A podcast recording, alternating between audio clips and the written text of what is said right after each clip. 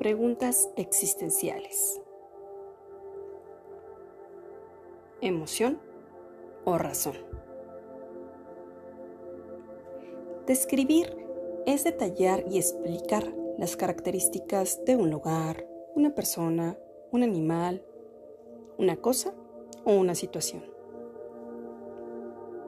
Identificar si a ti te gobierna la razón o eres ingobernable por tu emoción, solo lo descubrirás por medio de la autoobservación o la descripción de ti misma, de ti mismo.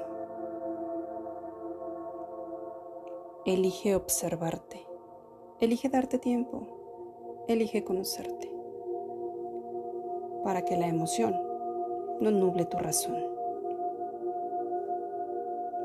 Yo soy tu amiga Annie Girón.